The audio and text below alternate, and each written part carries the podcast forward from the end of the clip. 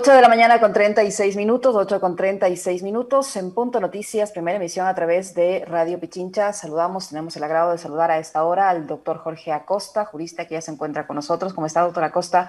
Buenos días, bienvenido, gracias por acompañarnos en Punto Noticias a través de Radio Pichincha. Estamos con usted, Alexis Moncayo, quien le habla, Licenia Espinel. Como lo escuchamos en la introducción, ayer se hizo público un documento mediante el cual un acuerdo eh, número 010 CG 2021, mediante el cual el señor Carlos Río Frío González eh, se autoproclama como Contralor Subrogante de la Contraloría General del Estado, dice el documento, ante la ausencia definitiva de Pablo Celí de la Torre y hasta que se produzca la designación del titular. Él no ha sido posesionado por la Asamblea y hay muchos cuestionamientos respecto a la legalidad de este autonombramiento como Contralor Subrogante, toda vez que no hay la acción de personal y su designación se produjo a través de una nominación, digamos, desde la cárcel donde se encuentra guardando prisión preventiva el señor eh, Pablo Celi. Eh, ¿Es legal o no es legal, doctora Costa, este nombramiento? ¿Se está siguiendo el ejemplo que dio el señor Celi de apropiarse de la Contraloría?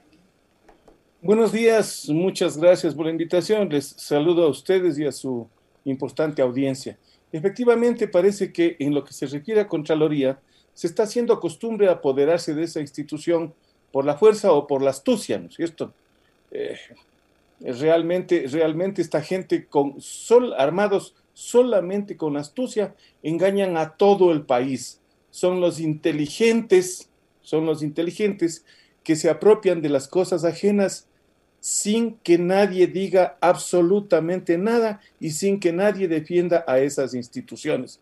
Inclusive ante la pasividad e indiferencia e inacción del Consejo de Participación Ciudadana y Control Social, que es la entidad encargada de dotarnos de un contralor subrogante y, que ha preferido irse a hacer consultas en Procuraduría, en la Corte Constitucional, antes que sentarse a resolver este asunto que tiene al país sin control, sin control en el uso y abuso de los bienes públicos y del erario nacional.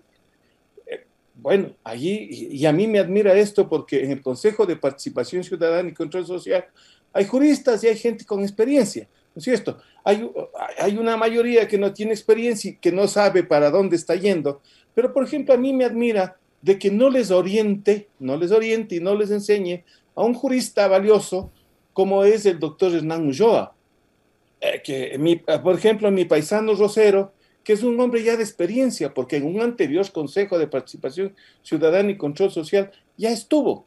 Entonces, ellos son los encargados de darnos las soluciones e impedir que estén sucediendo estos actos ilícitos que nos tienen absortos a todos los ecuatorianos.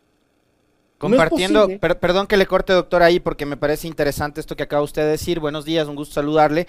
Eh, Encantado. ¿No, será que, tanto eh, que es al igual que usted un abogado experimentado, eh, y el señor Rosero, que ya tiene también su recorrido anterior en el Consejo de Participación, no lo hacen y no dan luces porque capaz que tienen intereses políticos o porque todo en este país se maneja de acuerdo al momento político que vive el Ecuador? Esa ya también es otra tragedia que únicamente abunda en el marasmo en el cual estamos viviendo, ¿no es cierto? Porque una persona que conociendo cómo se deben deshacer estos, estos entuertos, no lo hace teniendo la obligación jurídica de hacerlo, realmente está cometiendo un pecado capital de ser así, poniendo por delante los intereses políticos y no los intereses nacionales. Eso es una cosa que debe ser absolutamente rechazada si es que así fuera. Repito, es obligación de los que conocen orientar al resto para que salga una solución, una solución para que esa Contraloría esté debidamente dirigida y debidamente y legalmente representada. Basta de seguir con ilegalidades. Fíjese, ¿cómo es posible? El señor Río Frío puede tener, y de hecho me parece que lo tiene, 30 años en la Contraloría. Algo tiene que saber, algo tiene que haber aprendido, ¿no es cierto? Tiene que conocer por lo menos cómo funciona la institución. Pero es importante que este tipo de funcionarios que saben cómo funcionan las cosas también no acepten cargos eh, eh, cuyas acciones de personal han sido firmadas por un PPL, por el PPL CELI, desde la prisión. Eso tiene un origen irregular. Y a sabiendas de que tienen un origen irregular, este caballero, este, este nuevo autocontralor, ha buscado la, la solución más fácil. Es decir, firmar él mismo el acuerdo. Dice, fulano de tal, subrogante, eh, eh, designa al, al, mismo, al mismo señor, al mismo señor Río Frío como contra los subrogante. Es, es, una cosa de locos. La acción de personal tiene que firmar un tercero. Alguien tiene que nombrarle a usted. Porque si no sería fácil. Yo podría ir a una notaría, haría un acuerdo, ¿no es cierto? Jorge Acosta, me hago cargo de la Contraloría y me designo Contralor General Subrogante. Y voy, buenas, ábrame la apuesta, aquí está lo que dice la notaría. Por favor, vengo a posicionarme de Contralor. Qué lindo gallo, ¿no es cierto? Eso no es así, pues, eso no es así. Doctora Costa. E, e, eso está, claro que está más fino de lo que hizo eh, el, el PPL Celi, porque él cogió y rompió y le sacó eh, las acciones de personal y le sacó empujones al secretario. Pero tiene el mismo efecto y la misma ilegalidad. Pues, Doctora Costa, el señor Riofrío dice que sucede en el cargo desde el 28 de, junio al señor Celi, luego dice de emitirse la acción de personal respectiva por la delegación de Celi, pero en este acuerdo él cita el artículo 33 de la Ley Orgánica de la Contraloría General del Estado y cita también el artículo 9, numeral 9.1, subnumeral 1 del Estatuto Orgánico de Gestión Organizacional de Procesos de la Contraloría General del Estado.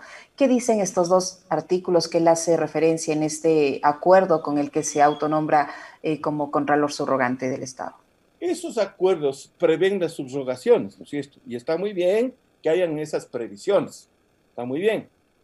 Pero para que estas previsiones operen, alguien tiene que designarle a él mediante una acción de personal debida y legalmente expedida y firmada, subrogante. Porque si no tiene esa condición, no puede aplicar la ley y el reglamento para subrogar. Tampoco es solución él mismo declararse eh, eh, eh, eh contralor subrogante. Y de ahí decirle, a ver, hágame una acción de personal y anóteme como tal en, en, talento humano. No son así las cosas, ¿no es cierto? La ley, la ley está ahí efectivamente para normar, pero debe ser aplicada conforme dicen las normas generales. Es decir, para usted ser subrogante y poder subrogar, como dice la ley de la Contraloría, primero tiene que nombrarle a alguien. Y ese alguien siempre, siempre es un tercero de mayor jerarquía que uno. ¿Quién le nombra al Contralor General del Estado previo concurso? El Consejo de Participación Ciudadana y tiene que posesionarlo la Asamblea General, la Asamblea Nacional. Luego de eso, él ha de designar un subcontralor general que le subrogue en caso de ausencia, ausencia temporal o definitiva para que operen los artículos que usted ha mencionado acertadamente. No existiendo esa designación legalmente expedida, él no puede autodesignarse contralor. Está sucediendo una ilegalidad y es necesario que la autoridad nominadora y las autoridades eh, que aplican la ley penal se preocupen de este asunto e inicien las investigaciones y las acciones correspondientes para determinar a los autores y cómplices de estas cosas que están sucediendo en perjuicio de los ecuatorianos. Yo, yo, tengo, yo he tenido siempre una, una duda con respecto de, a ver, entiendo que hay un, un organismo que se encarga de fiscalizar a todas las instancias como la Contraloría, que es la Asamblea Nacional, la Comisión de Fiscalización y demás. Bueno, pero ya sabemos que eso también se mueve al vaivén de la política, doctor. Pero yo siempre me he hecho una pregunta, es em, ¿quién controla la Contraloría? La Contraloría audita a todo el mundo y la Contraloría liderada por CELI, ya, por CELI ya vemos que ha sido prácticamente una cloaca, y esa cloaca es la que audita el buen uso, entre comillas, de los recursos públicos de el resto de instituciones incluidos los gobiernos autónomos descentralizados y demás, ¿no es cierto? Se metió incluso hasta a auditar las firmas de cuatro organizaciones políticas del hombre, se creía todopoderoso. Este, no sé por qué no se metió a, auditar las limosnas en las iglesias, eso ya fue un milagro. Pero mm, eh, a la Contraloría, ¿quién le audita? ¿Quién le debería auditar? Porque yo creo que al señor Río Frío, que se autonombró ahora con la misma escuela de Celi que, que, se autoproclamó en 2017, no habría que perderle un minuto de vista, doctor. Bueno, hay una serie de gentes que, que deberían controlar y que no lo hacen, ¿no es cierto? Primero, la Asamblea Nacional a través de la Comisión de Fiscalización. Ellos, ante estas anomalías que son de público dominio, deberían abrir inmediatamente un expediente para determinar si hay o no hay indebida actuación de este funcionario. Esto, que se está arrogando las funciones de Contralor General del Estado subrogante. Eso, uno. Dos, inmediatamente la misma, la misma eh, comisión de fiscalización debería presentar una denuncia a la Fiscalía General del Estado para que abra una indagación, un expediente fiscal, para determinar la existencia de una infracción penal y en caso de haberla, quiénes son los presuntos responsables de ella. Sin dejar de lado tampoco de que el Consejo de Participación Ciudadana y Control Social tiene que actuar. No se olvide que él, aparte de hacer eh, eh, estos, estos concursos, estos concursos extraños eh, y, mal hechos, aparte de, de hacer eso, digo, está encargado de investigar los actos de corrupción y precisamente este apoderamiento de la Contraloría vía los subrogantes, esta autodesignación, eso es motivo de una investigación que debe hacerse en el seno del Consejo de Participación Ciudadana y Control Social, que hasta el momento está omitiendo sus obligaciones. Las omitió cuando el PPL se y ahora cuando el autosubrogante eh, Río Frío. Carlos, me parece. Doctora Costa, hay, sectores que dicen que esta situación se puede comparar eh, y que justifican el autonombramiento del señor Río Frío en la Contraloría con el caso del ex Contralor eh, Genaro Peña, cuando se dio ese cambio allí. ¿Es comparable o no es comparable, por un lado? Y por otro, ¿en qué delito estaría incurriendo el señor Río Frío? No, porque no, es, no, es, comparable, no es comparable, porque el Genaro tenía, tenía una designación que le permitía hacer una subrogación que a algunos no les gustó, bueno, no les gustó, pero teniendo la condición de contralor subrogante, tenía derecho a, subrogar, ¿no es cierto? Había una acción de personal que le nombró tal. En este caso no es así. En este caso no tiene parangón. Aquí, Polis, ¿qué es lo que hizo? Eh, firmó dos acciones de personal. La una cesándole en sus funciones de, subcontralor eh, general, subrogante del contralor, al señor Celi. Y la otra, designando como tal a Sabet Chamún, a la doctora Sabet Chamún. El momento de ser notificado, ¿qué es lo que hace este, este hoy PPL Celi? Delante de todo el país le vio eh, eh, en las imágenes televisivas. Rompió, arranchó de manos del funcionario del ministro de Fe, del secretario general de la Contraloría, arrancó, digo, esos documentos que he mencionado, los rompió y le sacó a empujones a este señor Bustos, al abogado Bustos. Le sacó a empujones y se quedó sentado en la Contraloría como Contralor General del Estado, subrogante. Después, o le ha desacramentado después por el Trujillato. Por el Trujillato. Entendido como Trujillato, el señor Trujillo y todos sus adláteres y todos sus compañeros del Consejo de Participación Ciudadana y Control Social que tan flaco favor hicieron con, todas las autoridades designadas por ellos. Y, apoyados por la prensa, por la gran prensa que ahora se calla, ¿no? Así es. Y a pretexto de descorreizar, desinstitucionalizaron el país. Porque donde usted vaya, las instituciones están por las patas de los caballos. Entonces, repito, este asunto no tiene parangón, no tiene parangón. Y cuando, supongamos, supongamos que no podía por un momento, que yo creo que no es así, supongamos que por un momento Genaro Peña no podía subrogar. Un acto ilegal, un acto indebido, no hace pues jurisprudencia, no hace antecedente, porque si no, claro, podrían inclusive los, los, los asaltantes decir, miren, antes que mí, en este barrio han asaltado fulano, sutano, mengano y perencejo y no les cogió la policía y nadie les puso sentencia. Por eso ahorita estoy robando. No es así, no es así. La jurisprudencia la hacen los actos legales y los actos que han sido solemnizados por las autoridades correspondientes. Doctor, ¿Qué delito podría estar incurriendo el señor Río Frío, eh, doctora Costa, si se empieza la investigación respectiva que usted dice que se debe hacer?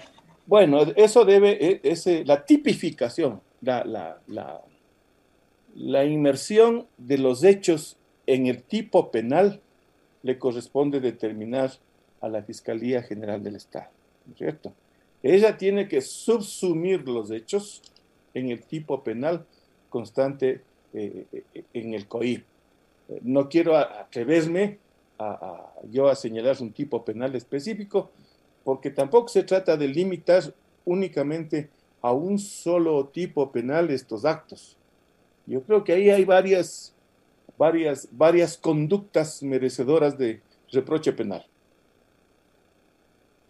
Doctor, eh, ¿cómo le ha caído a usted eh, el hecho de que los consejeros de participación ciudadana hablen de que el proceso de concurso tomaría tanto tiempo y que costaría más o menos 400 mil dólares, porque a mí me parece que es, una, es un monto realmente obsceno como para elegir una autoridad.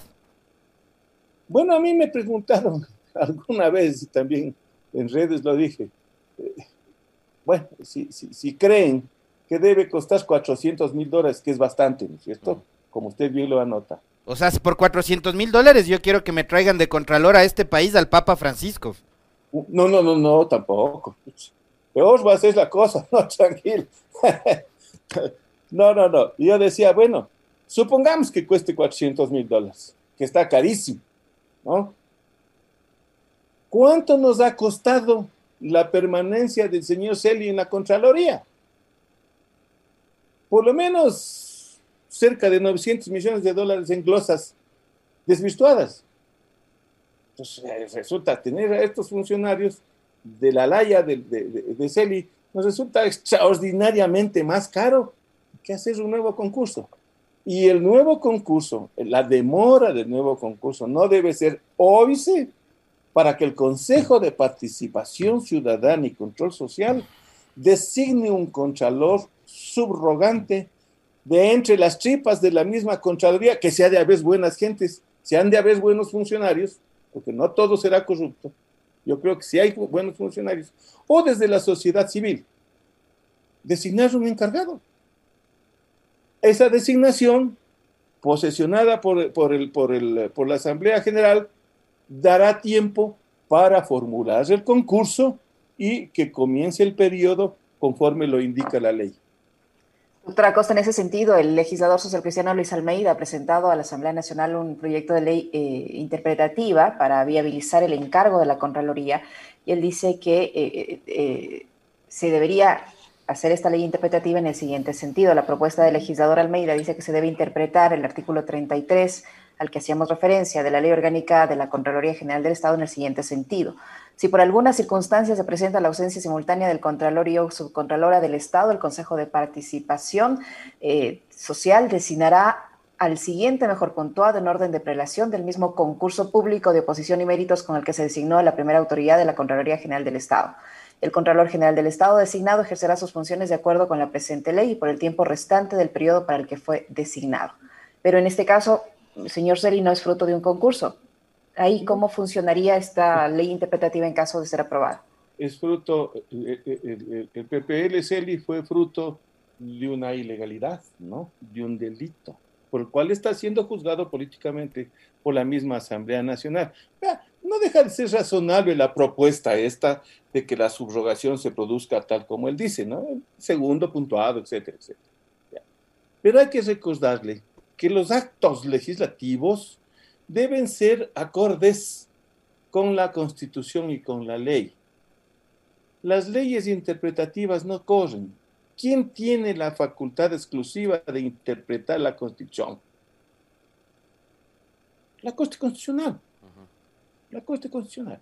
Pero por lo pronto, ¿quién debe dar las soluciones? Debe ser el Consejo de Participación Ciudadana y Control Social.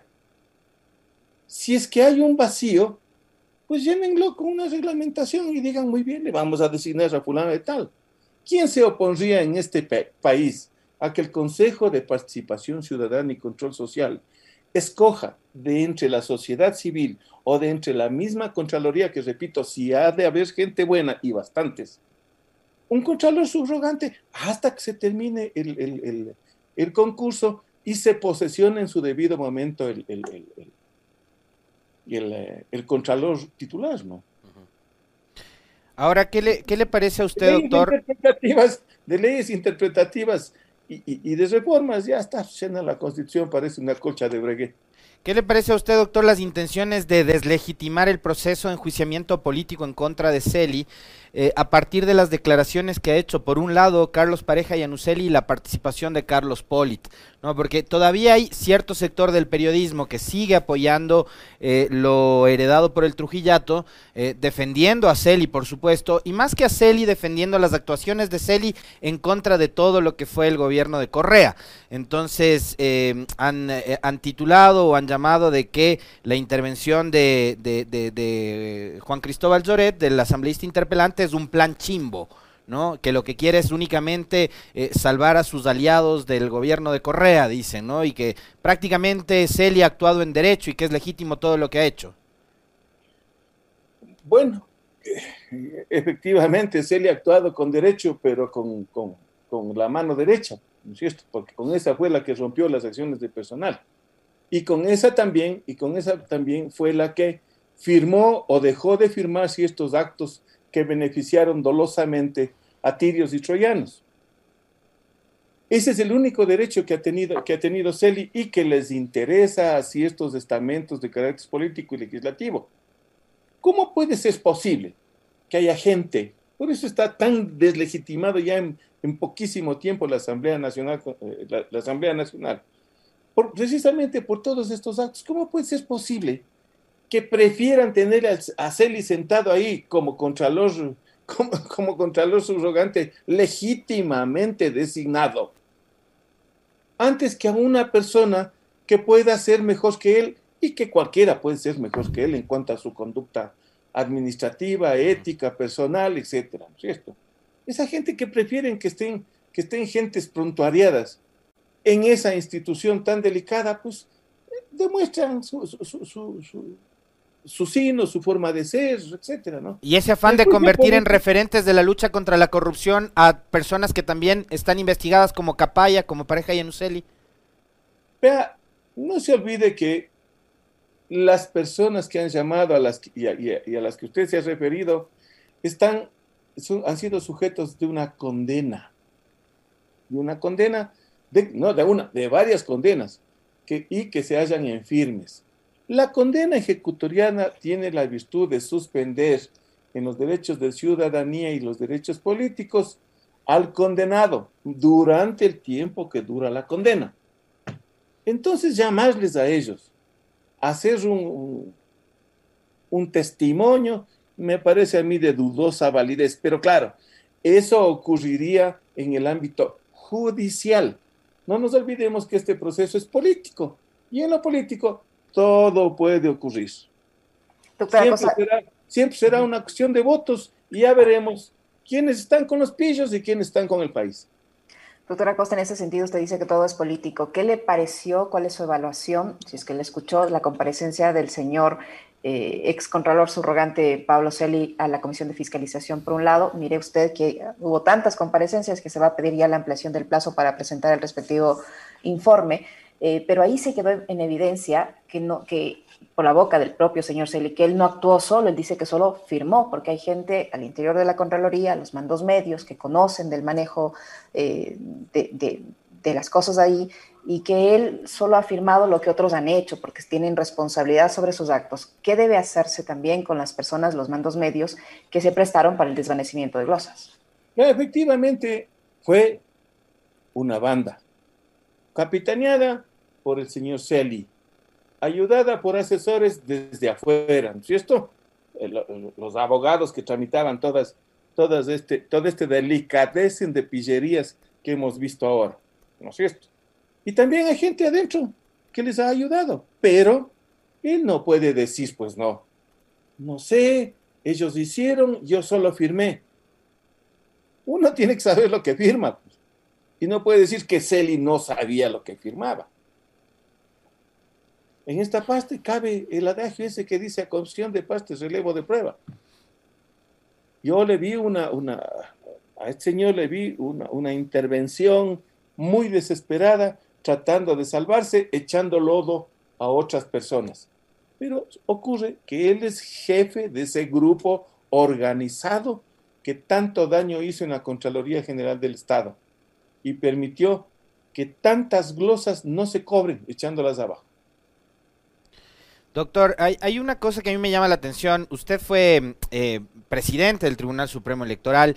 Eh, conoce cómo funcionan esas lógicas, eh, y es que una vez caído Celi, ahora que, está en este momento tan complejo, eh, vienen todos ¿no? a indignarse en contra suyo y a patearle en el suelo, incluidos los integrantes del Consejo Electoral, quienes en su momento acogieron el informe elaborado por Celi, eh, para eh, eliminar del registro electoral a cuatro organizaciones políticas. En ese momento, como eran todos parte del mismo clan, además tenían la misma matriz que es del Trujizato, dijeron sí, sí vale el informe de Celi. Resulta que ahora le acusan a Celi de querer entrometerse en el proceso electoral. ¿Qué debería pasar con los consejeros? Atamaín, Cabrera, Pita, Verde Soto, etcétera. Yo creo que deberían ser eh, sujetos de un juicio político, ¿no es cierto? Con todas las consecuencias que de ahí se deriven porque ellos también en esa ocasión pecaron por omisión.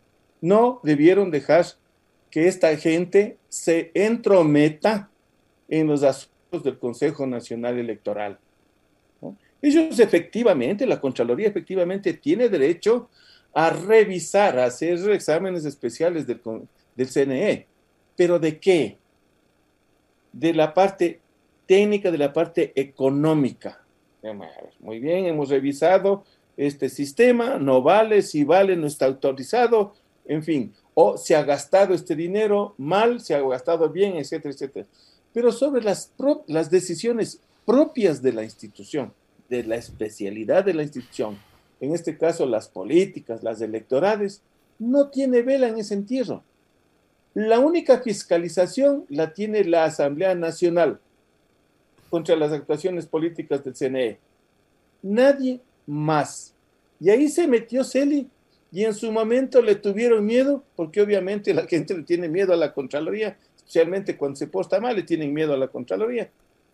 E hicieron, no es que hicieron, dejaron de hacer lo que aquí mismo en esta radio yo pedí, que dije, el CNE debe destituir a este individuo. Ustedes deben tener la grabación y las fotografías. Debe destituir. Y no lo hicieron. Entonces ahí tiene usted una omisión de aplicar la ley, una omisión de cumplir con sus obligaciones. Eso, eso es merecedor de un juicio político. Sí, pues. Claro, ahora ya, ya, ya asoman nomás los valientes, ya todos son los valientes, que en su momento no dijeron ni pío, y ahora, claro, están haciendo la carga montón a este sujeto, que bien se lo merece. Eh, doctora Costa, para finalizar, eh, ¿qué va a pasar con los actos, las cosas que firme, eh, las cosas que de paso el señor Río Frío? ¿Van a tener validez o no? Bueno, si es que le dejan seguir haciendo, porque este es el país de los hechos consumados, ¿no es cierto?